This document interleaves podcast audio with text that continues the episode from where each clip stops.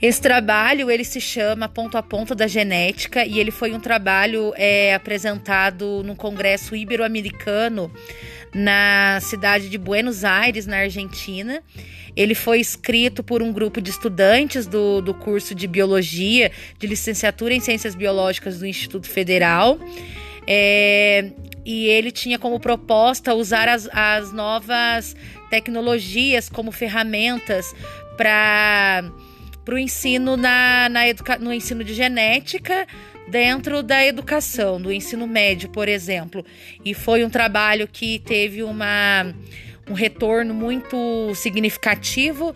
Os alunos participaram e puderam conhecer e gostaram dessa nova ferramenta.